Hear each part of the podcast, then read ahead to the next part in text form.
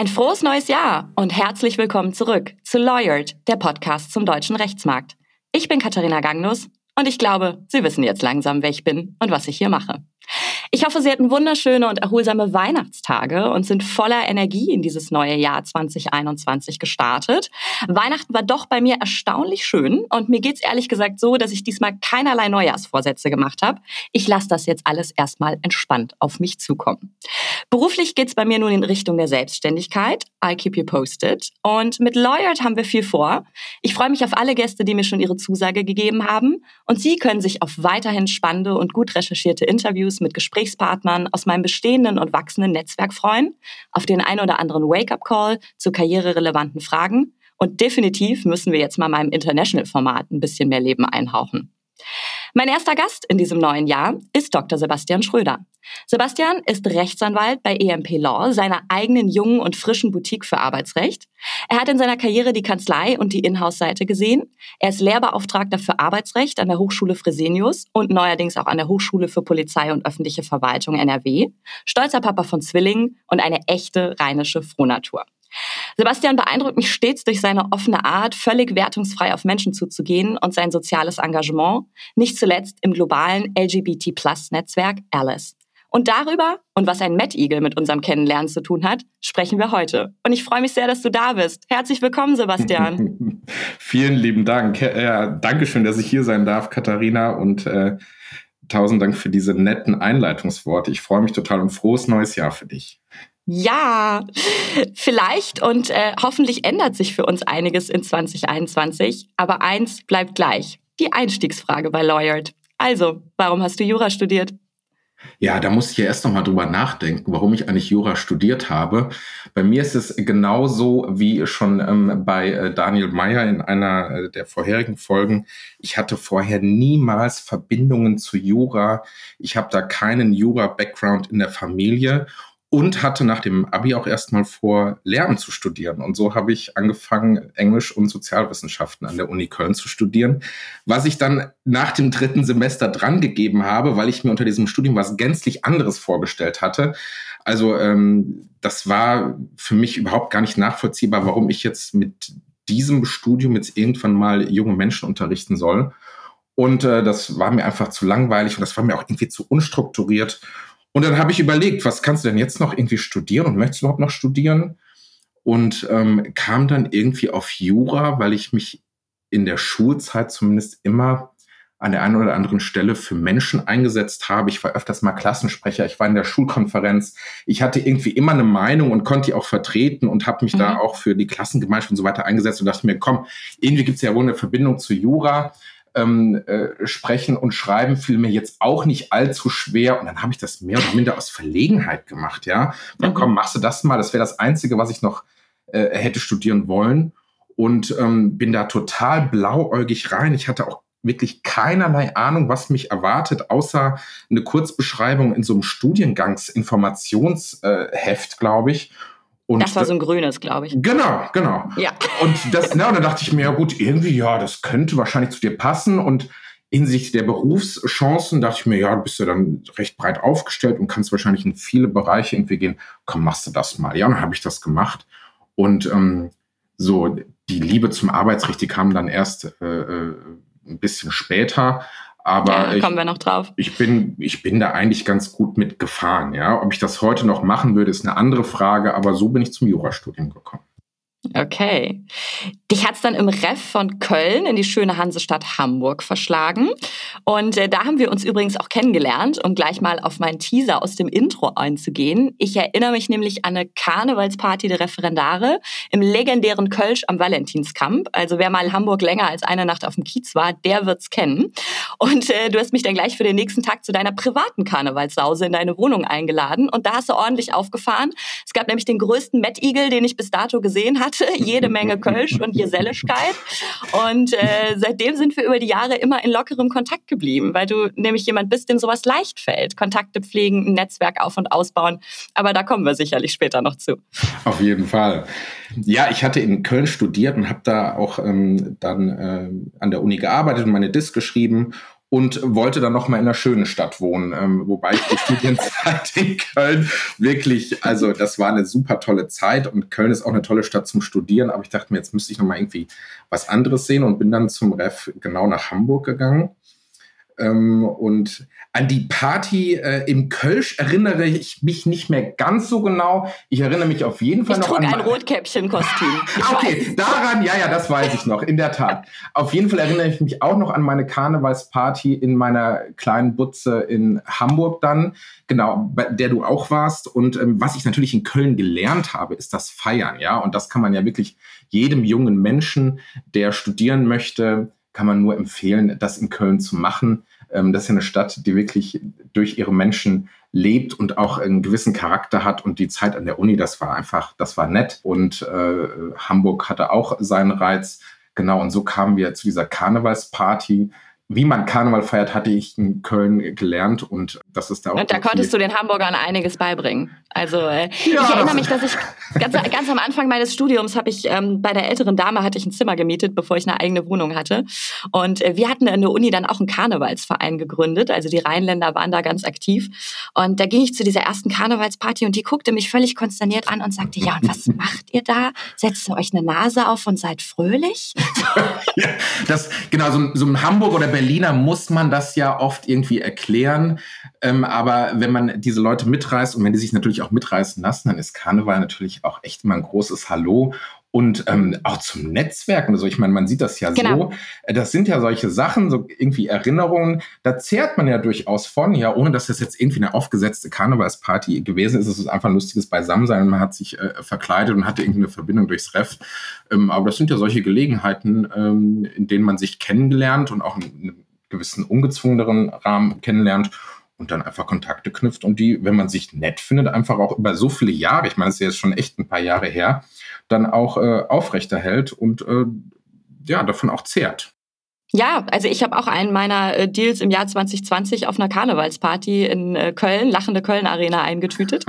ähm, und auch der Dr. Jan Philipp Feigen von EY hatte das ja angesprochen, dass zum Beispiel ihm sein Start sehr leicht fiel, weil es in die Zeit des Oktoberfests fiel und er ja auch so ein geselliger Typ ist und auch da einfach sehr gut netzwerken konnte und ähm, dieses Netzwerk, das er für seinen Beruf und seine Position braucht, dann auch ja in der Runde leichter auf- und ausbauen konnte, als es vielleicht einfach nur über klassische Meetings gegangen wäre. Absolut, das sind ja immer irgendwie ungezwungene Rahmen und man lernt neue Leute kennen. Wenn man jetzt nicht ein total verschlossener Typ ist, dann macht man solche Sachen ja auch mit.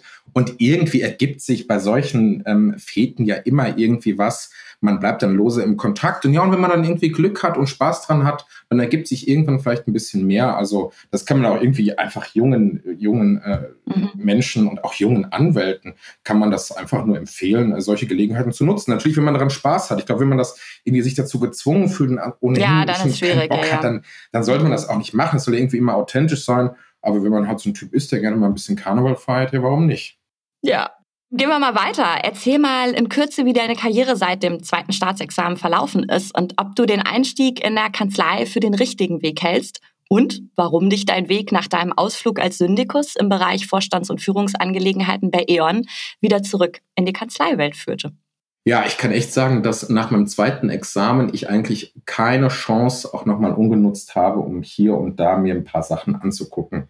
Ich hatte meinen Berufseinstieg damals bei ARKIS in Düsseldorf, ähm, mhm. habe da im äh, Arbeitsrechtsdezernat für Andrea Panzer-Hehmeier gearbeitet und war da knapp drei Jahre. Ich wollte auf jeden Fall nach dem zweiten Examen definitiv Anwalt werden und das war auch ein super Berufseinstieg. Es war klar, dass ich Arbeitsrecht als meinen Schwerpunkt weiterverfolgen möchte und habe da wahnsinnig viel gelernt. Ja, ich habe ähm, sehr viel gearbeitet, ich habe wahnsinnig viel gelernt, ich konnte hier und da reinschnuppern mir wurde von Anfang an die Gelegenheit gegeben, selbst meinen Schreibtisch voll zu machen, wie man das ja selbst so nett sagt. Also natürlich wurden mir auch Mandate vorgegeben, die ich bearbeiten musste, aber ich hatte auch von Anfang an die Möglichkeit, immer mir selbst irgendwie Kontakte zu suchen und Mandate zu akquirieren. Und das wurde immer gerne gesehen und das wurde gefördert und gefordert, wovon ich heute noch, muss ich sagen, wirklich ähm, profitiere.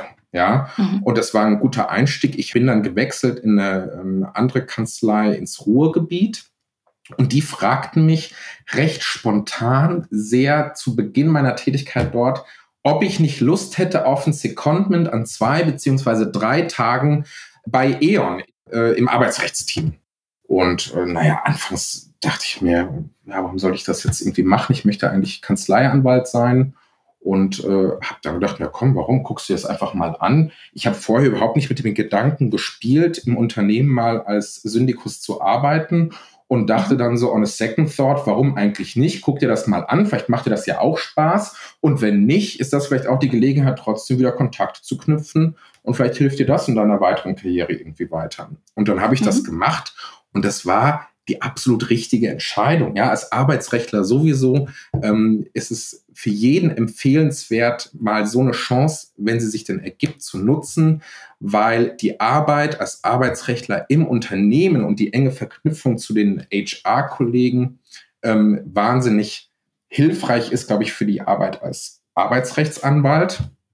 Und ähm, ich da einfach nochmal viel gelernt habe. Ja, ich konnte natürlich durch die enge Verknüpfung mit den HR-Kolleginnen und Kollegen da nochmal in die HR-Seite ein bisschen reingucken, konnte da viel dazu lernen, habe super interessante Menschen kennengelernt. Das war natürlich super international. Ja, E.ON ist ja ein internationaler Konzern, da ja. viele internationale Kontakte auch nochmal knüpfen können und habe meinen Horizont auch einfach nochmal wahnsinnig erweitert ähm, weil da natürlich irgendwie andere Fragestellungen anfielen und die, zum Beispiel die Zusammenarbeit mit dem Betriebsrat oder mit den anderen Mitbestimmungsgremien, äh, ich meine, die saßen einfach ein paar Türen weiter und waren deine Arbeitskollegen, ja. Und ähm, da war einfach die, die Nähe war viel, äh, viel enger, als das mhm. vielleicht zuvor gewesen ist. Und ähm, ja, so kam ich dazu. Irgendwann hat man dann halt gefragt, naja, könntest du dir nicht vorstellen, bei uns zu arbeiten, bei E.ON? Und also dann, dann haben sie dich verhaftet. Ja, aber auf eine ganz sympathische Art und Weise. Und ähm, dann war eben eine Stelle frei ähm, als Arbeitsrechtler in den Vorstands- und Führungskräfteangelegenheiten. Das war so ein bisschen so eine Sonderposition. Und dann habe ich gesagt, ja, warum eigentlich nicht? Und im Nachhinein war das die ideale Entscheidung damals. Ja, ich wusste natürlich nicht, ob mir das jetzt dauerhaft irgendwie zusagt, dass das Leben 24-7 als Syndikusanwalt. Aber ich habe gesagt, komm, ich, ich gehe diesen Schritt. Und mir hat das mhm. einfach bei E.ON auch wahnsinnig viel Spaß gemacht. Deswegen habe ich das gemacht. In der Zwischenzeit kamen dann auch unsere Kinder. Also von daher war es auch zeitlich einfach viel besser zu vereinbaren, ja, als wenn ich noch Kanzleianwalt gewesen wäre, ähm, mit natürlich einer ganz anderen zeitlichen Komponente. Und ähm, das habe ich, das war gut. Ich fand das gut. Ich habe da heute noch nette Erinnerungen dran und halte nach wie vor auch den Kontakt dahin. Das ist, habe da tolle Menschen kennengelernt. Ja, das muss ich echt sagen. Mhm. Ich habe parallel trotzdem, als ich dort als Syndikus Rechtsanwalt voll angefangen habe, hatte ich parallel meine Wohnzimmerkanzlei gegründet. Also so ist meine jetzige Kanzlei EMP Law eigentlich entstanden? Denn, was ich vorhin schon gesagt hatte, ich hatte recht früh damit begonnen, mir eigene Mandate zu halten, Kontakte zu halten. Und so kam es eben, dass ich auch als ich Syndikusanwalt äh, war, immer noch angefragt wurde, ob ich nicht hier den einen oder anderen mal vertreten würde, also gerade Führungskräfte oder so. Und deswegen habe ich gesagt, okay, ich mache so nebenbei ein bisschen, ganz im Hintergrund, minimal ein bisschen ähm, Wohnzimmerkanzlei und das habe ich eben dann ne, außerhalb der Arbeitszeit ähm, von E.ON habe ich dann eben meine eigenen Mandate noch ein bisschen bearbeitet. Ja, das äh, wurde dann immer mehr und immer mehr und irgendwann wurde es halt auch du wahnsinnig. Du hast es einfach zu gut gemacht. Ja, das, also ich sage ja immer, Arbeitsrecht kann grundsätzlich, wer sich dafür interessiert, kann das jeder. Ähm, ich hatte immer das Glück, dass ich die meisten Mandate offenbar so bearbeitet habe, dass die Leute gesagt haben, okay, den Schröder kann man auch noch mal weiterempfehlen oder so. Ja, also das, da bin ich auch wahnsinnig dankbar für und da hatte ich wahnsinniges Glück auch einfach in vielen Bereichen.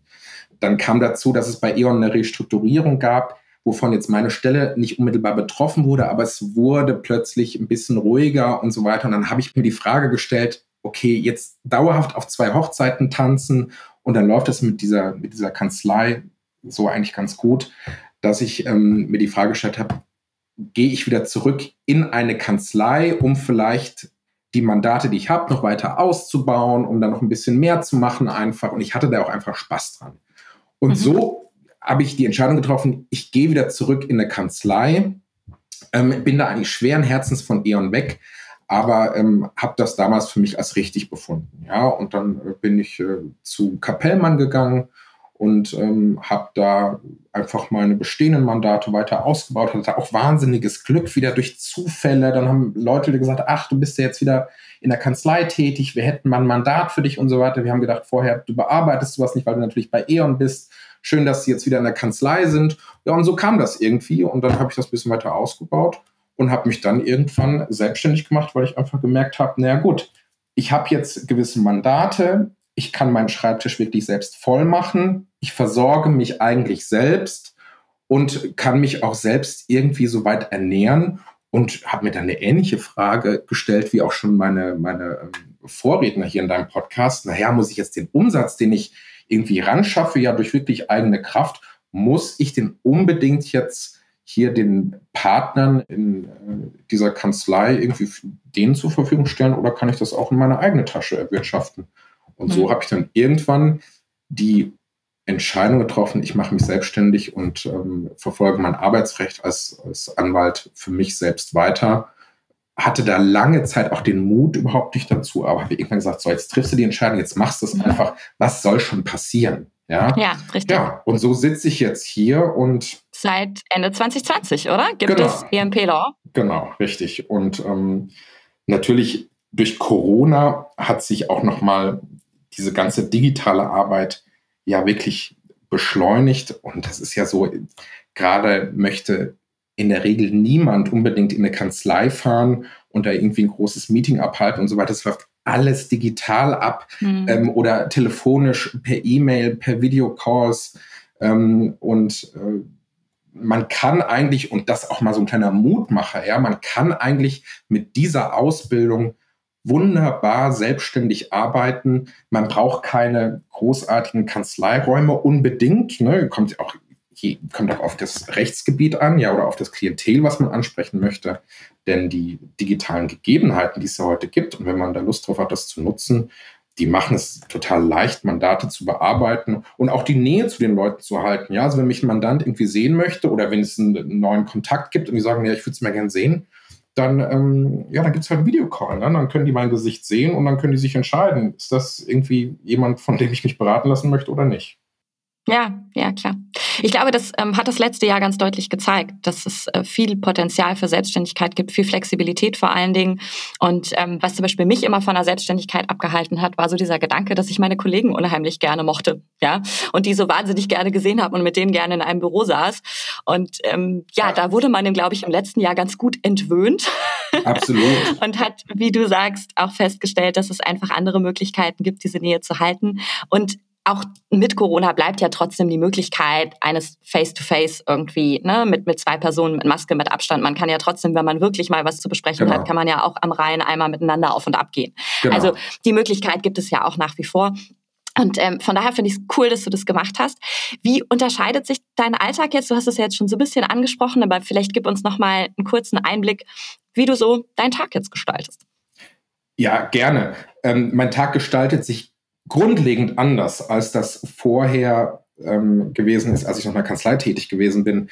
Ähm, man muss dazu sagen, ich kümmere mich ganz überwiegend seit Corona viel mehr um unsere Kinder zu Hause, als das vorher für mich möglich gewesen ist. Ja, also mhm. äh, ganz klassisch. Ich kümmere mich morgens um die Kinder, mache die fertig, äh, frühstücke mit denen, mache die Brotzeit und dann bringe ich die erstmal in die Kita. Ja, und dann setze ich mich, wenn ich nach Hause komme und vielleicht noch mit dem Hund eine Runde gegangen bin, dann setze ich mich an meinen Rechner, an meine Anwaltssoftware und check meine Fristen und dann bearbeite ich eigentlich so wie vorher auch meine, meine ähm, anwaltlichen Aufgaben ne, für Telefonate, für Videokonferenzen und so weiter. Was ein entscheidender Unterschied ist, ich bin natürlich super frei in dem, was ich mache und wie ich es mache und wann ich es mache. Ja, also diese Flexibilität und ich glaube, das ist auch echt ein Vorteil vom Beruf als Anwältin oder Anwalt generell und dann noch als Anwalt vielleicht in eigener Kanzlei, die vielleicht auch in der Nähe von zu Hause ist, dass man wirklich total frei ist, ja, was mhm. man wann macht. Und dann bearbeite ich die Sachen, ehrlich gesagt, so wie zu Hause auch und ähm, bin mein eigener Chef, bin auch meine eigene Sekretärin und meine eigene Assistentin. und ja, das ist, das ist gut so. Ne? Ich meine, das ist alles mhm. irgendwie Arbeit, die gemacht werden muss und das braucht auch alles seine Zeit. Aber das kriegt man irgendwie hin und das kriegt man auch irgendwie gut hin. Alles braucht seine Übung. Und äh, ich fühle mich damit wirklich sehr wohl und bin natürlich auch sehr flexibel, was die Betreuung unserer Kinder angeht oder wenn sonst mal was anfällt. Gerade jetzt in Corona, wenn die Kita eben zu ist, ja, und ähm, man nicht jetzt zwingend auf die Notbetreuung angewiesen ist, dann habe ich so natürlich die Möglichkeit, die Kinder irgendwie zu Hause zu haben und dennoch mal zu sagen, pass mal, ich brauche jetzt mal eine halbe Stunde Ruhe, ich muss telefonieren, ihr hört euch jetzt ein Hörbuch an und dann kann ich auch in Ruhe mit Mandanten telefonieren. Das geht alles irgendwie und äh, die Flexibilität ist äh, absolut von Vorteil. Hm, ich glaube, die ist unbezahlbar, ja, gerade mit, mit Familie. Ja, was natürlich fehlt, da hast du recht. Ich habe jetzt keine KollegInnen hier, ähm, die ich mal kurz ansprechen kann, indem ich auf dem Flur zwei Türen weitergehe und sage, Katharina, hast du mal irgendwie mhm. Bock, einen Kaffee zu trinken? Oder ich habe hier irgendwie gerade so eine Rechtsfrage oder lass mal irgendwie drüber sprechen weil da ja einfach oft auch was Gutes bei rauskommt. Das habe ich so natürlich nicht, aber ich habe viele gute, nette KollegInnen, die ich jederzeit anrufen kann und sagen kann, hör mal, ich habe hier so eine Sache, ich habe keine Ahnung, wie es geht. Hast du vielleicht eine Idee oder hast du irgendwie einen mhm. Input? Lass mal drüber sprechen. Das geht ja alles, ja. Und da ist jeder auch immer dankbar und sagt, ach hier, schön, dass du dich meldest. Ja, wunderbar, gute Idee. Ich habe ein ähnliches Problem und so weiter. Das geht alles. Ja. Mhm. Und ich glaube, dieses Selbstvertrauen, das man ähm, an dem Punkt auch für die Selbstständigkeit braucht, das bildet sich halt erst so im Laufe der Jahre. Und wenn man, wie du es ja auch beschrieben hast, sich möglichst viel auch angeguckt hat, viele Erfahrungen gesammelt hat und dann einfach so ein bisschen ein Gespür dafür kriegt, ja, was man selber in der Lage ist, auch alleine zu leisten, um dann im Endeffekt auch zu springen in die Selbstständigkeit. Stimme ich dir voll zu. Also ob ich das gemacht hätte und auch mit diesem Selbstvertrauen gemacht hätte und auch mit der Zuversicht gemacht hätte, direkt nach meinem zweiten Examen, das wage ich echt zu bezweifeln. Ja, Erstmal ja ich glaube, das würde ich auch keinem irgendwie raten, ja. ne? weil da kommen wir ja. wieder zu diesem Netzwerk, das man braucht. Das ja. braucht einfach eine gewisse Zeit und so. Und man ist ja auch nach dem zweiten Examen jetzt nicht, ja, man ist offiziell ein fertiger Jurist, aber ist man es in der Praxis? Ich glaube ehrlich gesagt nicht. Und ich glaube, da muss man noch einiges an Erfahrungen sammeln, bis man dann so einen Schritt gehen kann. Und ich finde es aber echt cool, wie viele Leute das im letzten Jahr auch gemacht haben. Kommen wir mal ein bisschen zum Inhaltlichen. Äh, du hast ja gesagt, Arbeitsrecht kann jeder. Ähm, es ist aber ein Bereich, der im Studium nicht zum Pflichtcurriculum gehört ähm, oder nur angeschnitten wird in ein oder zwei Vorlesungen. Und das heißt, ich finde, man sollte hier so ähnlich wie beim Fachgebiet wie Steuerrecht schon relativ früh selbst die Weichen in seiner Karriere in diese Richtung stellen. Und das hast du auch gemacht. Was hat dich immer schon am Arbeitsrecht fasziniert? Ist es dieses persönliche Element, das du schon angesprochen hast? Ja, definitiv ist das ja, einer, ja, ganz klar. ganz klar ist das einer der Beweggründe, die es für mich irgendwie interessant und auch greifbar gemacht haben. Ich habe, ähm, wie jeder andere auch, eine Grundlagenvorlesung Arbeitsrecht gehabt bei Ulrich Preis damals in Köln. Und da ich selbst seit meinem 15. Lebensjahr irgendwie immer gearbeitet und gejobbt habe, war das einfach ein Rechtsgebiet, was für mich total greifbar und nachvollziehbar war. Ganz einfach, weil ich schon mal Arbeitnehmer war, ja. Und ich irgendwie mhm. eine Idee hatte, wie dieses abstrakte Rechtsverhältnis in der Praxis funktioniert. Nämlich, ich arbeite für jemanden und der zahlt mir Kohle. Das unterscheidet sich, glaube ich, von vielen anderen Rechtsgebieten, dass die meisten Menschen halt einfach schon mal gearbeitet haben und ähm, ungefähr wissen, was da so Sache ist. Dann kommt dazu, wenn du die Zeitung aufschlägst, beziehungsweise heutzutage schlägt, schlagen die wenigsten die Zeitung auf, die also, klicken sich dann durch die News. Genau, wenn, dann passiert irgendwas in unserem Land am Tag mit Sicherheit, was mit Arbeitsrecht zu tun hat. Ja? Und mein, mhm. mein Doktorvater hat immer gesagt, naja, und wir haben halt auch in unserem Land zum Glück immer noch mehr Arbeitnehmer als äh, Straftäter, ja, weswegen äh, sie als Arbeitsrechtler mit Sicherheit auch immer irgendetwas zu tun haben werden. Und ähm, da hat er natürlich recht, ja. Das ist total greifbar, das ist eine sehr menschliche Materie. Das hat irgendwie immer was mit Menschen zu tun. Das hat auch eine gewisse wirtschaftliche Relevanz. Das hat auch eine gesellschaftspolitische Relevanz. Also es spielen natürlich viele Sachen rein. Und deswegen ähm, war für mich recht schnell klar, Arbeitsrecht ist das, auf was ich so richtig Lust habe ähm, was ich von vielen anderen Rechtsgebieten ziemlich schnell sagen konnte, da habe ich überhaupt gar keine Lust drauf, ja. Und mhm. ähm, das hat sich so durchgezogen und da habe ich auch recht schnell einen Schwerpunkt drauf gelegt, hatte mein Schwerpunktstudium, habe dann meine DIS in dem Bereich geschrieben, habe das REF wirklich auf Arbeitsrecht konzentriert und verfolgt das also weiter.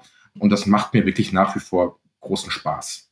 Ja, und da sind wir wieder dabei, was ich in meiner Einstiegsepisode letztes Jahr im Oktober gesagt habe. Wenn man was mit Leidenschaft macht, dann hat es zumindest das Potenzial, gut zu werden. Ja. Aber dir ist es richtig gut geworden. Ja, ich mache es wirklich gerne. Also das Arbeitsrecht hat mich nicht vergrault. Da passiert immer was. Corona hat uns jetzt auch gezeigt. Ne? Also ey, kaum ein Rechtsgebiet war so mhm. oft von Corona betroffen wie das. Ja, ähm, sowohl Arbeitgeber als auch Arbeitnehmer haben sich mussten sich mit vielen neuen Fragestellungen auseinandersetzen und das macht es auch irgendwie spannend. Also, dass man jetzt sagen würde, Arbeitsrecht ist trocken, das wäre schlicht gelogen. Ja. Mhm. Kommen wir mal ein bisschen zu dir persönlich. Du bist Mitglied bei Alice, dem LGBT-Plus-Netzwerk für Juristen und Juristinnen. LGBT steht für Lesben, Schwule, Bi und Trans. Das Plus steht für alles weitere. Das heißt asexuelle, intergeschlechtliche, queer, questioning etc. You name it. Hinter Alice wiederum steht die Ulala Group, deren CEO und Gründer Stuart Cameron ist. Und die Ulala Group steht im weitesten Sinne seit über elf Jahren für die weltweite Vernetzung, Weiterbildung und Förderung von LGBT-Plus-Menschen im Berufsleben und hat sich zur Aufgabe gemacht, diese in Kontakt mit LGBT-Plus-freundlichen Unternehmen und Organisationen zu bringen, um für all diese Gruppen Chancengleichheit zu erreichen. Bezogen auf Alice konkret sind in der Kanzleiwelt sehr positive Beispiele vor allem angloamerikanisch geprägte Großkanzleien wie White Case, Allen Overy, Baker McKenzie, Linklater, Slatham Watkins oder Hogan Lovells International. Magst du mal deine Geschichte erzählen als verheirateter Mann, Vater und Rechtsanwalt und wie du zu diesem Netzwerk gekommen bist? äh, ja, der Stuart Cameron hat ja vor vielen Jahren die Sticks and Stones Karrieremesse mhm. gegründet, also die erste Karrieremesse für die LGBT Plus Community. Und irgendwann hat er dann Alice gegründet, also das Netzwerk für die LGBT Plus Juristen. Und ich erinnere mich noch, als er die erste Veranstaltung davon hatte, da hat er, glaube ich, gefragt, wer sich vorstellen könnte, einen Impulsvortrag oder sowas ähm, äh, äh, zu machen. Und da habe ich mich einfach angeboten und gesagt, hier, ich würde gerne meine Geschichte erzählen. Habe die äh, genannt, glaube ich, offen, ehrlich, transparent. So gelingt der etwas andere Berufseinstieg und habe mir gedacht, ich möchte gern anderen BerufseinsteigerInnen von meiner Geschichte erzählen und einfach so ein bisschen Mut machen, weil ich selbst aus eigener Erfahrung wusste, wir Juristen sind ein unbestritten doch recht konservatives mhm. Volk, meine ich, ja. Und wenn, konnte aus eigener Erfahrung sagen, als schwuler Mann und dann auch als schwuler Berufseinsteiger setzt man sich natürlich mit der Frage auseinander, naja, wie viel gebe ich denn jetzt vielleicht im Bewerbungsgespräch von meinem Privatleben preis? Oder ähm, spreche ich da erstmal gar nicht darüber? Ja, empfinde ich vielleicht eine Freundin oder so? Ja, oder empfinde ich eine Frau? Also es sind alles durchaus Fragen, mit denen sich auch andere schon ähm, auseinandergesetzt haben. Und ich dachte mir, ich möchte einfach anderen vielleicht durch meine Geschichte ein bisschen Mut machen, indem ich denen erzähle, wie es bei mir gelaufen ist und dass es auch einfach gut gelaufen ist. Und dann habe ich einfach einen kurzen Vortrag gehalten von meiner Geschichte. Äh, das war damals in Frankfurt. Und da ja, war ich überrascht, dass da wirklich viele Zuhörerinnen und Zuhörer waren und dann auch Fragen gestellt haben. Und dann habe ich gemerkt, ja, es hat irgendwie, die Geschichte ging auf. Ähm, und viele haben sich dann auch äh, haben dann zurückgemeldet, ja komm, das hat mir Mut gemacht und ich glaube, ich gehe da jetzt auch einfach ein bisschen offener um. Und äh, man merkte einfach, dass das Bedürfnis natürlich da ist von, von Menschen, die ihre Geschichte erzählen, ganz einfach, damit du das Gefühl hast, naja, ich bin offenbar nicht alleine. Ja, mhm. das ist ja immer so eine Frage, mit der man sich natürlich als Minderheit dann doch ähm, beschäftigt. Ja, ich bin ich irgendwie der Einzige hier in dieser großen Kanzlei, der ähm, der schwul ist oder der lesbisch ist und kann ich da jetzt offen drüber reden und kann ich da jetzt offen drüber erzählen ähm, am Montagmorgen, was ich jetzt am Wochenende gemacht habe, ja, dass ich mit meinem Freund unterwegs war oder mit wem ich im Urlaub fahre. Ja, das sind einfach Sachen, die beschäftigen junge Menschen und so bin ich zu Alice gekommen und es ist ja auch eine wahnsinnige Erfolgsgeschichte. Ja, ähm, mhm. das finde ich super wir brauchen das. Wir sind da, glaube ich, in Deutschland immer noch sehr zurückhaltend mit. Viele Kanzleien haben aber erkannt, dass es da eine Notwendigkeit gibt und dass natürlich auch Bewerber sehen wollen, dass ähm, Kanzleien, gerade große Kanzleien, sich da irgendwie engagieren. Ähm, und man muss dazu sagen, ähm, viele Unternehmen wollen auch von den Kanzleien, von denen sie beraten werden, ja, dass diese Kanzleien eben sich entsprechend engagieren. Ne? Also wenn es ein LGBT-Netzwerke gibt in irgendeinem Unternehmen, dann erwarten die das von den, von den größeren Kanzleien, von denen sie beraten werden, dass es da mindestens auch ein LGBT-Netzwerk gibt. Ne? Also soweit sind wir heute und ähm, das hat auch ganz einfach eine wirtschaftliche Komponente. Zu meiner Geschichte mein Freundeskreis, mein Familienkreis, die wussten darüber immer Bescheid. Äh, ich habe in Köln studiert und äh, da gibt es natürlich eine große LGBT-Szene. Von daher war das insofern immer kein Thema. Im Ref stellte sich dann öfters mal die Frage, naja, wenn ich jetzt in die Anwaltsstation gehe, in irgendwie eine große internationale Wirtschaftskanzlei, wie offen gehe ich denn jetzt damit um? Ne? Ich, die Frage habe ich mir einfach gestellt und da muss man auch sagen, ja, da habe ich schon ein gewisses, eine gewisse Hemmnis empfunden, ja, und war da auch anfangs nicht so offen, beziehungsweise habe da einfach nicht großartig drüber gesprochen. Und das war dann auch kein Thema, ja. Bei meinem Berufseinstieg dann allerdings äh, in Düsseldorf habe ich mich nochmal näher damit auseinandergesetzt, stand auch die Hochzeit mit meinem Mann Stefan stand an und habe ich einfach gesagt, also jetzt, ich möchte hier arbeiten, ich möchte hier ungehemmt arbeiten ähm, jeden Tag. Und da gehört es auch für mich dazu, dass ich aus meinem Privatleben erzählen kann, ungehemmt erzählen kann, ja, und das auch möchte. Mhm. So, und ich erinnere mich noch wie heute, ich bin an einem meiner ersten Arbeitstage da mit einer Kollegin zum Geldautomaten gegangen. Wir wollten Geld holen, um Mittag zu essen. Und dann sagte sie so zu mir, äh, ja, und Sebastian, was macht eigentlich deine Frau so beruflich? Und das war so ein Moment, und da dachte ich mir, sage ich jetzt, ja, die macht das und das? Oder sage ich jetzt, ja, mein Mann macht das und das? Und dann habe ich erzählt, mein Mann macht das beruflich und dann merktest du so kurz, damit hat die jetzt überhaupt nicht gerechnet, ja, ähm, hat sich aber auch soweit überhaupt nichts anmerken lassen. Und ähm, dann sind wir in die Mittagspause, in die Lunchpause gegangen.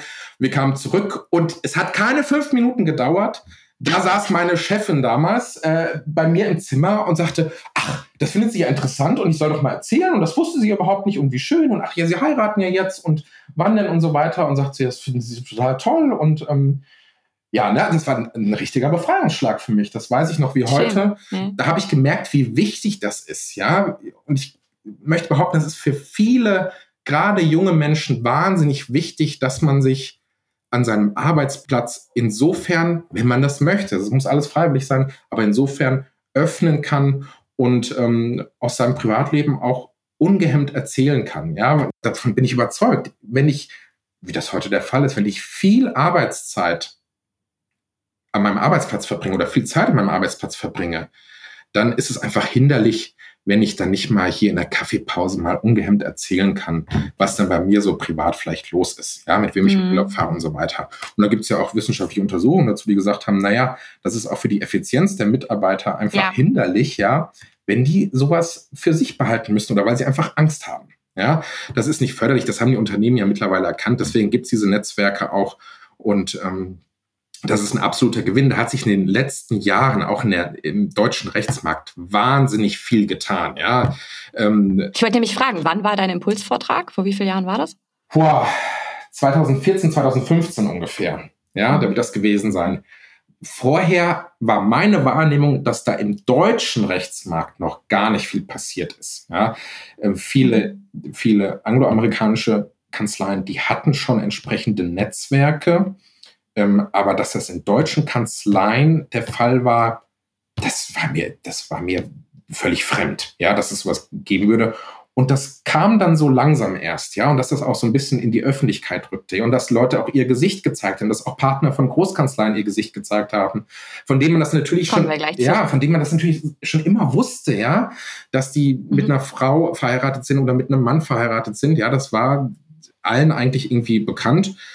Und äh, natürlich gab es das Bedürfnis irgendwie, dass diese Leute Gesicht zeigen und sagen, ja, hier bin ich. Und ähm, das sind ja noch nicht mal unbedingt Vorbilder, aber das sind einfach so Mutmacher, ja. Und das, Mutmacher, ja, das war mir, das war und ist mir auch heute noch total wichtig.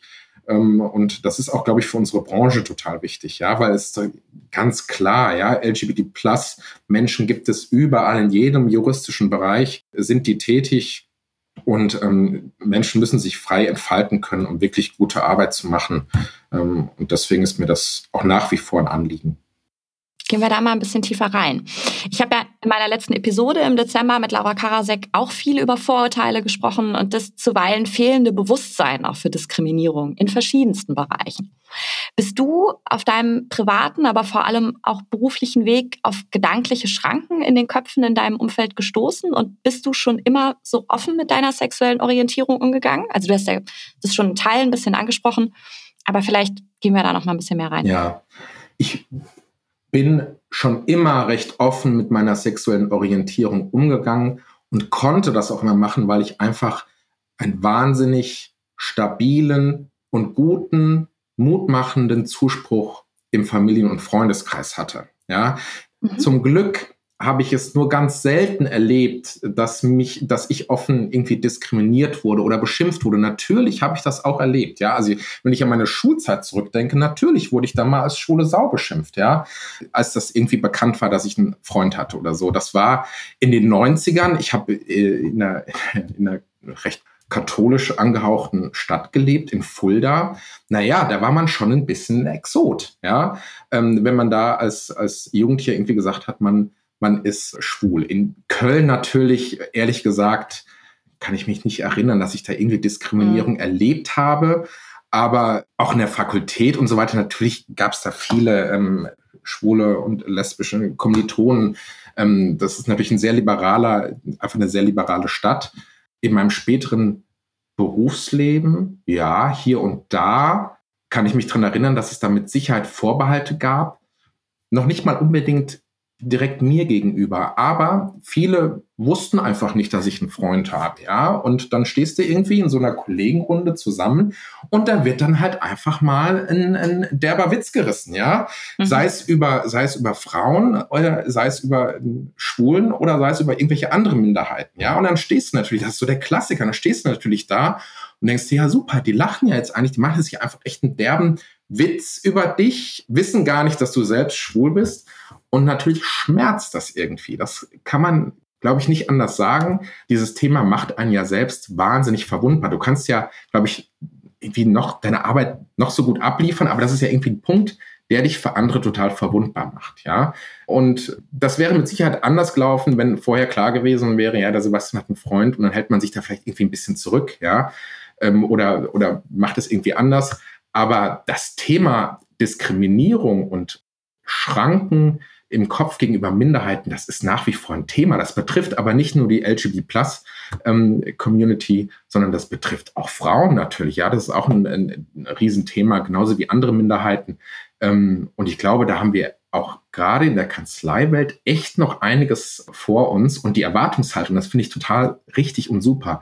Die Erwartungshaltung der Studierenden und der Berufseinsteiger, die ist da echt auch eine ganz andere. Die wollen das, ja, die wollen sich frei entfalten und die wollen das, dass man ihnen ähm, wertungsfrei gegenübertritt und diskriminierungsfrei gegenübertritt, ähm, sonst sagen die einfach, ja, dann komme ich halt nicht zu euch. Ja, ich glaube, da hat sich, das hat sich echt total geändert und dafür bedarf es halt auch echt äh, so ein paar Mutmacher. Ja.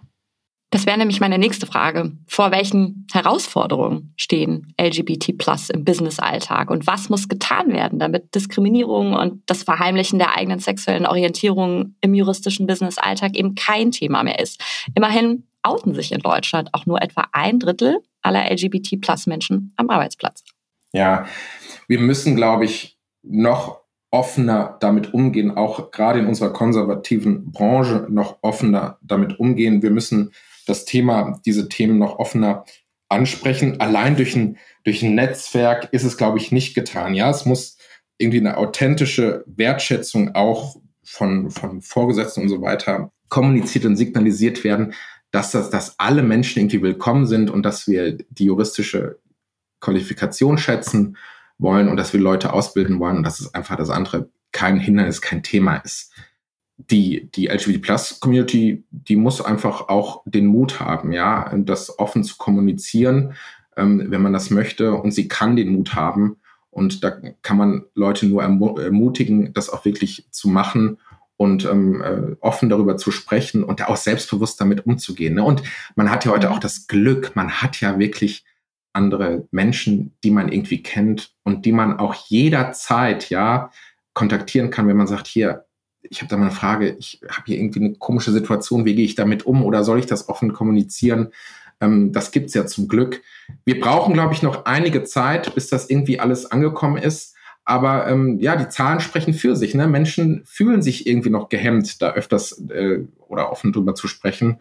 Und da muss einfach noch, ähm, gerade in der heutigen Zeit, wo sich wo ja auch viele gegensätzliche radikale Meinungen äh, noch mehr im Vordringen sind, braucht man einfach einen gewissen Mut und Leute, die andere unterstützen, die vielleicht nicht so in der Lage sind, offen und selbstbewusst damit umzugehen. Ja, die gibt es aber. Ja, das kann man einfach nur den mhm. Leuten wirklich nicht oft genug signalisieren. Es gibt die Leute, ähm, kontaktiert die, äh, seid da nicht zurückhaltend und die werden euch helfen. Ja, das ist gar keine Frage. Aber das dauert alles noch ein bisschen. Ich meine, wir müssen es mal vergegenwärtigen, dass wir, dass wir heiraten können. Ja, dass ich meinen Mann wirklich heiraten konnte und mit ihm eine Ehe schließen konnte. Das ist erst im Herbst 2017, ich hoffe, ich lüge jetzt nicht, 2017 passiert, ja. Vorher hatten wir halt. halt Typisch, man kann sich nicht an den Hochzeitstag erinnern. Ja, also ne, unser erster Hochzeitstag war dann der 5. Oktober 2013, da haben wir die Lebenspartnerschaft begründet, ne, ja. ne, die eingetragene Lebenspartnerschaft, aber es war halt nicht die Ehe, ja. Und das passierte ja. erst dann 2017, dass ähm, es eben die Ehe für alle gab. Das ist halt überhaupt nicht lange her. Das ist gerade mal drei Jahre her, ja. Mhm das ist ja, das ist ja schon fast unvorstellbar. Ja, und dadurch wurde erst die Möglichkeit geschaffen, dass gleichgeschlechtliche Paare auch Kinder adoptieren können. Ja, das ist ja heutzutage auch ein, ein Riesenthema. Das bedeutet aber Menschen wahnsinnig viel. Und das Recht zu schaffen, dass Menschen, die sich lieben und in einer Gemeinschaft leben, dass sie sagen, wir möchten gern für andere junge Menschen oder für Kinder da sein, die großziehen und Werte vermitteln. Dieses Recht allein, das war ja einfach nicht gegeben vorher, ja. Das ist ja eine neuere Erscheinung und wenn du solchen Rechten nicht allen Menschen irgendwie oder diesen Menschen, die sich zusammengefunden haben, einfach nicht gewährst, ja, natürlich führt das dazu, dass diese Menschen irgendwie mangels dieser Rechte das Gefühl haben, naja, ich bin irgendwie nicht so viel wert oder ich habe nicht so viele Rechte wie andere. Ja, das ist jetzt zum Glück alles passiert und das dauert einfach und das wird auch alles sichtbarer und das wird auch immer mehr werden. Wir brauchen da, glaube ich, auch noch ein bisschen Geduld, aber wir sind da auf einem wahnsinnig guten Weg und da hat sich in den letzten Jahren, und das ist irgendwie schön, wenn man das anguckt, hat sich wahnsinnig viel getan und ähm, das stimmt mich echt zuversichtlich. Ja. Mhm. Ja, du bist einer derjenigen, die Mut machen möchten. Und das finde ich auch ganz, ganz großartig. Alice hat im Frühjahr 2020 eine Liste mit 40 LGBT-Plus-Juristinnen veröffentlicht, die öffentlich wirksam Gesicht zeigen und so beweisen, dass man auch und gerade als geouteter Jurist in Deutschland beruflich Erfolg haben kann. Du bist einer davon. Im Jahr 2018 warst du aber bereits auf der ersten Germany's Top Out Executives Liste, die sich nicht nur auf Juristen beschränkte, sondern geoutete LGBT Plus aus der Wirtschaft, Verwaltung und Gesellschaft als stolze Vorbilder sichtbar gemacht hat. Ich habe das schon öfters gesagt, du hast es auch in diesem Gespräch hier schon angesprochen wir Juristen sind ein sehr konservatives Völkchen. Stewart hat in einem Interview mit LTO vor Veröffentlichung der Alice-Liste gesagt, dass es deshalb gar nicht so einfach war, diese Zahl 40 zusammenzubekommen, weil gerade Anwälte ja oft ein enges persönliches Verhältnis zu ihren Mandanten haben und sich vielleicht Sorgen machen könnten, wie die das auffassen könnten, mhm. weil es mhm. Homophobie eben gibt und der oder die eine oder andere vielleicht befürchtet, Mandanten zu verlieren, wenn man offen lebt. Mhm. Hast du dir solche Gedanken im Vorfeld auch gemacht und wie konservativ empfindest du den Rechtsmarkt tatsächlich? Ähm, ich empfinde den Rechtsmarkt nicht mehr ganz so konservativ, wie das vor acht, neun Jahren gewesen ist. Ähm, ganz einfach, weil es viele Vorbilder, Role Models gibt, die nach außen treten und einfach signalisieren, hör mal, ich bin hier, ich bin Partner, Partnerin, ähm, äh, in einem großen Unternehmen, ich bin super erfolgreich und ähm, ich gehe damit offen und selbstbewusst um. Ich habe mich auch gefragt, wie schwer es gewesen sein muss, diese Gesichter zusammenzukriegen. Äh, und habe mich auch gefragt, wo kommen die denn jetzt auf einmal alle her? Da sind wir mit Sicherheit zurückhaltend. Das zeigt ja auch, dass es eine recht, recht kleine Liste ist. Und ich kann auch den Gedanken nachvollziehen, naja, hat das vielleicht negative Auswirkungen auf Mandatsverhältnisse? Ähm, den Gedanken kann ich nachvollziehen. Wenn ich aber natürlich Mutmacher sein möchte, offen und ehrlich und transparent damit umgehen möchte und auch signalisieren möchte, das ist kein Thema, um in der Wirtschaftswelt irgendwie voranzukommen, dann muss ich den Gedanken auch wieder über Bord werfen. Ja, dann muss man sich auch die Frage stellen, möchte ich Mandanten wirklich beraten, die damit jetzt wirklich ernsthaft ein Problem haben oder ja, in, ne, das Argument kann man umdrehen. Frage ja. stellen, ähm, ist das jetzt für mich ein guter Berater oder nicht? Also das ist ja eigentlich absurd. Aber, und da kann ich aus eigener Erfahrung berichten, es gibt diesen Gedankengang auch bei Partnern.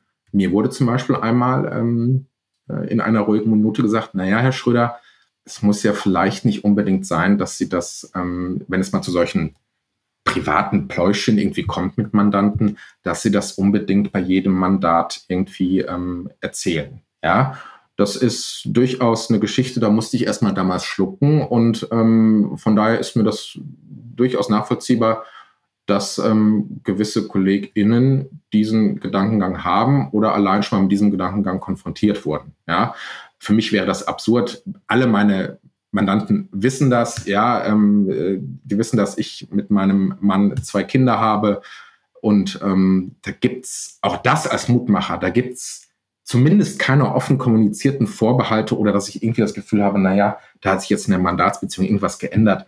Ähm, das halte ich für großen Quatsch. Und ganz ehrlich, ich hätte keine Lust, Mandate zu bearbeiten, wo das irgendwie ein Thema sein sollte. Ja. Mhm. Ich glaube, umgekehrt kannst du als Mandant davon ausgehen, wenn dir jemand gegenüber sitzt, der in allen Bereichen offen, ehrlich und transparent ist, dass der dir auch in allen Bereichen eine offen, ehrliche und transparente Beratungsleistung erbringt. Ich finde es auch einfach für ein gesundes Mandatsverhältnis wichtig, dass man mal nebenbei, wenn man sich jetzt auch schon Jahre kennt, dass man vielleicht auch mal drei Minuten über ein bisschen Privates redet. Ja, also allein, wenn ich jetzt schon zwischen den, den Jahren mit Mandanten schreibe oder telefoniere, na, was haben Sie gemacht an den mhm. Weihnachtsfeiertagen? Ja, natürlich erzähle ich dann, ja, mit unseren Zwillingen, ja, und meinem Mann haben wir das und das gemacht. Und das macht es doch auch irgendwie entspannt. Und wie du sagst, eine gesunde, gesunde Mandatsbeziehung, ähm, die zehrt ja auch davon, dass man sich hier und da mal offen ähm, sowas berichtet. Und das prägt ja auch so eine Mandatsbeziehung. Absolut, weil sie ist immer persönlich, aber sie ist sehr selten privat. Und ja. ich glaube, einfach nur darüber zu erzählen, was man mit wem gemacht hat, das ist eben einfach nur was Persönliches, ja. was es ja auch authentisch macht. Ja, und ähm, das macht es auch interessant irgendwie. Ne? Ich interessiere mich in der Tat dafür, wenn ich irgendwie mit Menschen Klar. spreche. Das interessiert mich. Und wenn die was von sich preisgeben, dann mache ich das gerne auch. Und äh, das Feedback ist, äh, dass da immer ein großes Interesse ist, ja. Und dass dann, da werden mhm. alle gegrüßt und so weiter. Ähm, und das entspannt das Ganze und das macht das wirklich alles auch sehr fruchtbar und äh, ähm, lebenswert, ja. Ist das der Grund, warum Juristinnen ein eigenes LGBT-Plus-Netzwerk brauchen? Wahrscheinlich. Ich habe mich auch immer gefragt, muss das wirklich sein? Für mich persönlich, ich versuche dann immer zu verstehen, ja, wie wirkte das denn auf dich? Und es hat mir irgendwie eine gewisse Sicherheit gegeben, dass das hier in einer Kanzlei willkommen ist, dass es noch andere gibt und dass das auch nach außen getragen wird. Ähm, und dass Mandanten das auch wissen und wissen sollen, ja, diese Menschen, die arbeiten bei uns genauso wie alle anderen auch. Und wir kümmern uns um diese Menschen. Das ist für uns wichtig. Und das ist bei uns ein Thema. Das fällt hier nicht bei uns unter den Tisch. Und ich glaube, dass klar, das, das wirkt auch positiv auf Mandanten. Ich kenne auch Mandanten, die erwarten das. Ja, habe ich vorhin schon gesagt. Die erwarten das. Ähm, das fing irgendwann mal bei, bei Pitches an. 2012, 2013, das weiß ich noch, da kamen die ersten Pitches auf. Ähm, da wurde das ganz klar abgefragt. Was machen Sie als Kanzlei für die LGBT-Plus-Community. Das war in so einem Fragebogen ähm, ganz offen ein Punkt und da musste man das beantworten. Und dann merkt die Kanzleien auch, oh, da müssen wir, glaube ich, was machen, oh. weil äh, da sind wir irgendwie wie, wie Netzwerk. Brauchen wir sowas?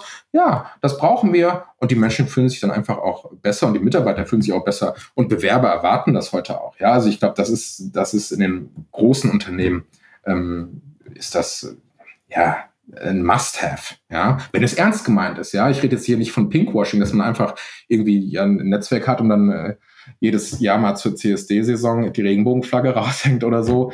Ähm, das muss schon ernst gemeint sein, ja. Dann profitieren da aber auch alle von, ja. Hm. Ja, du sprichst es gerade an, weil Arbeitgeber können sich von der Ulala Group auch als LGBT plus freundlich zertifizieren lassen. Und ich habe mich gefragt, wie das funktioniert, weil es wohl eben weit darüber hinausgeht, als die Regenbogenflagge rauszuhängen oder sich ins Logo zu packen. Ja, also die, diese Zertifizierungsprozesse, die gehen da schon echt in die Tiefe und die gucken sich dann auch wirklich genau an, ähm, was macht ein Unternehmen oder was macht eine Kanzlei für die Community. Das geht darüber hinaus. Also nur ein Netzwerk ähm, reicht in der Regel, meine ich, nicht aus. Da wird natürlich auch geguckt, gibt es ähm, entsprechende Führungskräfte-Schulungen, ja. Also das ist ja durchaus mhm. auch, wenn ich Führungskräfte coache, ja, oder wenn, wenn ich von meinen Führungskräften erwarte, dass die ihre Mitarbeiter coachen, da gehört natürlich auch das ähm, hinein, ja, dass ich die aufkläre über was ein Unconscious Bias und so weiter, ja, was, was versteht man unter LGBT ja? Wenn jetzt jemand ähm, sagt, ich bin transsexuell, was bedeutet das überhaupt, ja? Was versteht man darunter und welche wirtschaftlichen Auswirkungen hat das auch, ähm, äh, wenn Menschen offen darüber sprechen können, wenn sie das möchten. Das wird auf jeden Fall genau angeguckt. Dann wird man natürlich auch genau hingucken, gibt es denn Führungskräfte, die sich da engagieren und offen engagieren, ja, oder Gesicht zeigen, ja, auf so einer Liste. Auch das gehört dazu. Das muss schon, meine ich, nur über das bloße zur Verfügung stellen eines Netzwerks, was vielleicht dann hier und da auch ein bisschen lieblos ist, ja, muss ja schon hinausgehen, da muss ein bisschen mehr passieren. Das erwarten auch die Bewerber heutzutage. Mhm. Wir haben ja beide Kinder und ich persönlich empfinde Wertevermittlung als eine der größten Herausforderungen in der Erziehung. Ähm, du hast es auch schon angesprochen. Gerade wenn die noch klein sind. Gleichzeitig ist das aber fundamental. Also ich selbst hatte auch das Glück, dass mir diese grundlegenden Pfeiler des Miteinanders früh mitgegeben wurden. Und ich empfinde das auch als sehr wichtig, gerade weil diese Welt ja gefühlt immer härter ja. wird. Man macht sich aber einfach Gedanken, wie man sein Kind so erzieht, dass es für sich selbst und für andere eintritt, aber dass es eben auch gewappnet dafür ja. ist, dass es da draußen eben nicht immer nur gerecht zugeht und wie man sein Kind dann in so einer Situation auch auffängt. Wie lebt ihr das in eurer Familie? Ja, das ist eine super Frage. Ähm, und das ist in der Tat ein Gedanke, der einen ja als Eltern regelmäßig umtreibt, wenn man irgendwie ein Interesse daran hat, sein Kind, du hast das jetzt gerade so schön formuliert, ja, mit Werten aufzuziehen, ähm, nicht nur in Bezug auf andere, sondern auch in Bezug auf sich selbst. Und ich glaube, mhm. ähm, da haben wir heute wirklich einen großen Fundus, aus dem wir schöpfen können. Seien es nur irgendwelche Kinderbücher, die sich mit diesem Thema beschäftigen, aber da muss auch noch viel gemacht werden. Ähm, aber es ist wirklich eine Frage, die uns regelmäßig beschäftigt, ja gerade vor dem Hintergrund, dass unsere Zwillinge eben zwei Papas haben. Ja, das ist mhm. natürlich unsere Familienkonstellation entscheidet sich von den allermeisten Familienkonstellationen. Und auch da ist ein guter Ratschlag, der klingt total simpel irgendwie und abgedroschen, aber offen und transparent zu sein. Ja, wir treten immer als die zwei Papas auf. Ähm, mein Mann ist der große Papa, ich bin der kleine Papa, weil Stefan das Glück hat, irgendwie ein paar Zentimeter größer zu sein. Ja, und äh, das kommunizieren wir auch so. Die Kinder reden da natürlich ganz offen drüber, wenn die von uns erzählen. Dann hat der große Papa das gemacht, der kleine Papa hat das gemacht. Und mhm. zugleich versuchen wir sie natürlich auch darauf vorzubereiten, dass wir in einer Familienkonstellation leben, die sich so nicht so häufig wiederfindet, ja. Und ähm, äh, wir werden sie nicht auf alles vorbereiten können, was da passiert, aber man, wir, oder wir versuchen zumindest ihnen so viel positive Glaubenssätze auch mit auf den Weg zu geben, dass man sagt, du hast so einen großen Wert als Mensch und ähm, wer jetzt zu Hause dich großzieht, ist jetzt erstmal bei uns ein bisschen anders, ja, aber ähm, ist von der, von der Qualität und von der Liebe her natürlich ähm, kein Deut weniger wert, als das bei der klassischen Mama-Papa-Beziehung ist. Aber da gibt es viel mehr, als das, glaube ich, der Fall war, als wir noch Kinder waren. Ähm, aber das ist, ein, das ist ein täglicher Prozess. Ähm, aber das sind Sachen, die wichtig sind, auch für die, meine ich, für die Entwicklung der Kinder auch im späteren Berufsleben. Ja, also was bin ich wert? Wie viel bin ich wert? und ähm, woraus kann ich selbst schöpfen, damit ich nämlich solche, solche kleinen Krisen, ja, wenn ich vielleicht damit konfrontiert werde, hey, du hast ja, du hast ja zwei Papas, du hast ja keine Mama zu Hause, ja, das ist natürlich, das macht natürlich sehr verletzlich. Und wie kann ich diese kleine Krise irgendwie gut meistern, ohne zu leugnen, dass es ja irgendwie schon eine Verletzung ist. Und ähm, das ist eine tägliche Herausforderung. Und da versucht man denen natürlich irgendwie Liebe und Stärke zu vermitteln und zu sagen, dass sie halt einfach ganz besondere, tolle Menschen sind. Und wir gehen auch da natürlich offen mit ihrer Geschichte um. Das gehört zu ihrer Biografie dazu. Da gibt es kein Geheimnis, da ist auch nichts mhm. zu verschweigen.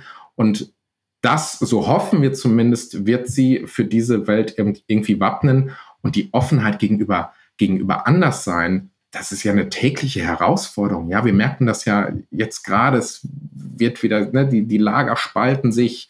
Ähm, es wird wieder vermehrt auf Minderheiten äh, rumgehackt. Und das muss man Kindern heutzutage einfach mitgeben, dass die, unsere Welt auch einfach viel komplizierter ist, als wir sie uns, glaube ich, bisher immer vorgestellt haben. Ja, es gibt halt Menschen unterschiedlicher ähm, äh, Herkünfte, Hautfarben, Haarfarben ähm, und sexuelle Orientierung. Ich glaube, bei Facebook kann man mittlerweile über 60 Identitäten irgendwie ähm, auswählen. Ähm, und das ist, das ist eine große Herausforderung, aber auch ein wahnsinniger Gewinn. Ja, ich finde das, ich finde das eine tolle Entwicklung Und äh, ich interessiere mich da erst richtig dafür, seitdem wir Kinder haben. Da kann man schon einiges für die Kinder machen. Ganz sicher. Und ich glaube, er macht das ganz, ganz toll. Ich hoffe. Sebastian, klar. Das war ein super Start mit dir in neues Jahr Lawyered. Ich möchte in diesem Format ja primär das Thema Karriere in den Fokus nehmen, Persönlichkeiten und zeigen, wie vielfältig das ist und in welche Bereiche das alles hineinragt. Was wir dafür aber definitiv brauchen, sind Vorbilder. Und ich bin sehr dankbar, dass ich mit dir eines dieser sympathischen Vorbilder vorstellen durfte. Das ist total nett. Ich freue mich riesig, dass ich hier in diesem Podcast dabei sein durfte. Und ich finde das eine richtig super Idee, dass du das machst und gestartet hast. Ähm, ich wünsche dir alles erdenklich Liebe und weiterhin viel Erfolg. Und ich freue mich auch, wenn ich nochmal irgendwann eingeladen werde.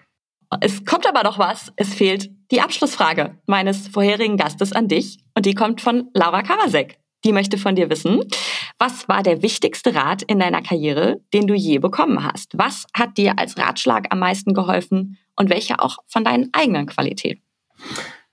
Ganz simpler Ratschlag, einfach machen. Punkt.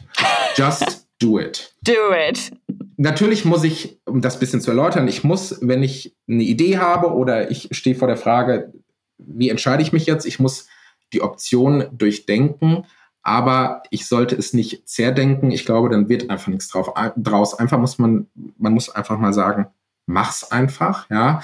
Und natürlich stellen sich irgendwann Entscheidungen als falsch raus, als richtig raus, als total blöd. Aber das ist nun mal so, wenn man Entscheidungen trifft, ja. Ich kann äh, nur dazu ermuntern, Entscheidungen zu treffen und dann auch einfach Sachen mal zu machen und ähm, sich da nicht ähm, hindern lassen, denn ähm, irgendwann ist es einfach zu spät und ich glaube, in der Retrospektive ärgert man sich dann äh, ungern und sagt, oh, hätte ich das mal gemacht. Ja, das kann ich jedem nur empfehlen. Ja, ich bin da ähm, was sind meine persönlichen Qualitäten ähm, diesbezüglich? Ich habe da eine gewisse Zuversicht und denke mir dann, naja, wird schon irgendwie alles werden, alles wird gut, ja. Und wenn man auch... Sag's noch einmal auf Kölsch, wie sagt man Ich möchte es nicht sagen, weil es klinge schlecht. Es hätte noch immer Jotje Jange, ja. Ja! Also, das, so ist es, ja. Und ähm, äh, äh, alles wird gut. Und äh, selbst wenn man hinterher sagt, ja, das war irgendwie blöd, ja, dann ist es halt so. Aber ähm, mach's einfach und ähm, wenn man sich nicht total blöde anstellt, dann wird auch irgendwie was Gutes draus. Und da kann man einfach nur Mut machen und habt Mut und habt keine Angst, einen Fehler zu machen. Ja, das ist, glaube ich, bei uns Juristen ein Riesenproblem. Wir haben immer Angst, irgendwie einen Fehler zu machen oder was falsch zu machen. Das ist doch Quatsch. Ja, aus jedem Fehler lernt man irgendwie. Ich habe schon so viele Fehler gemacht. Ja, ähm, äh, ja, die mache ich nie wieder wahrscheinlich. Ja, wenn, die, wenn ich jetzt, wenn ich es irgendwie richtig anstelle.